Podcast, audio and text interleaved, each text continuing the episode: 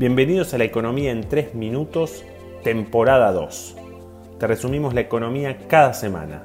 Soy Andrés Borenstein.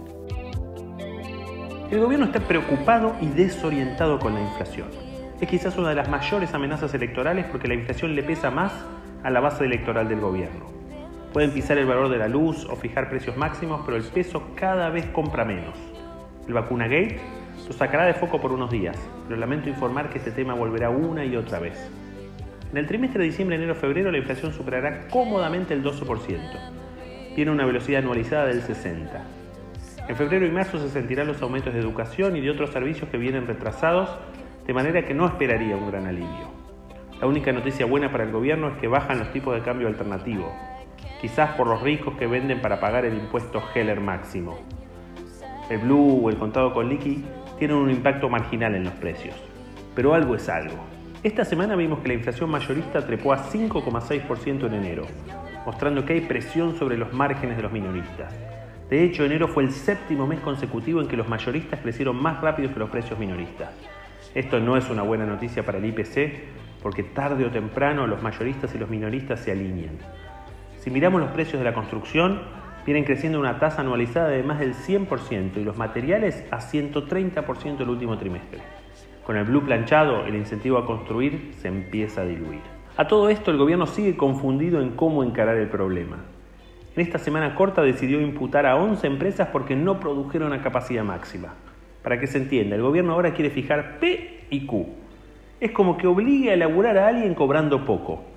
Además, las empresas en general están con sobrecostos por los protocolos del COVID, por las licencias a personal de riesgo, transporte de la gente, es decir, no es tan fácil tener producción a full ni vender al precio que quiere el gobierno. Además, las medidas de apriete nunca funcionaron como receta antiinflacionaria.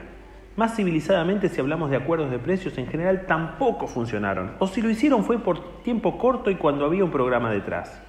La inflación es un fenómeno macroeconómico.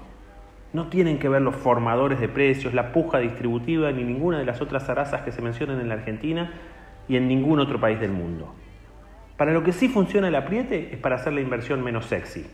Si invertimos menos, producimos menos y tenemos más cuellos de botella en la oferta. Esto es un laberinto peligroso. Algo parecido con el tema de la ley de alquileres y la registración en la FIP. Se la hacen tan difícil a los propietarios que van a restringir la oferta aún más. Los problemas macro necesitan soluciones macro, no fuegos de artificio micro. Si vamos a anclar la inflación con el tipo de cambio como quiere Guzmán, pues entonces hay que subir la tasa de interés. Si consensuamos en que no se puede emitir al infinito, también del guion del Chapo, hay que tratar de reducir el déficit fiscal o de colocar deuda en el mercado. El resto es realismo mágico, y para eso preferimos a García Márquez que a los de remera negra de supermercados. Si pensamos en volver a colocar deuda en el exterior, las noticias no son buenas. Los bonos argentinos en dólares no paran de bajar. Cuando en septiembre se hizo la reestructuración de la deuda, la ambición de Guzmán era que los bonos rindan 10% o menos. Salieron al 12% y hoy rinden arriba del 16%.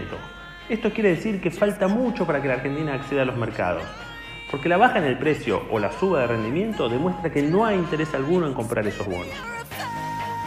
Para esta semana tendremos muchos indicadores. Conoceremos el balance comercial del primer mes del año, y el PBI de diciembre, con lo cual tenemos la primera estimación de la debacle del 2020 que sería del 10% o alguna décima mejor. El miércoles el Tesoro licitará bonos en pesos, otro evento a prestarle atención. Hasta la semana que viene.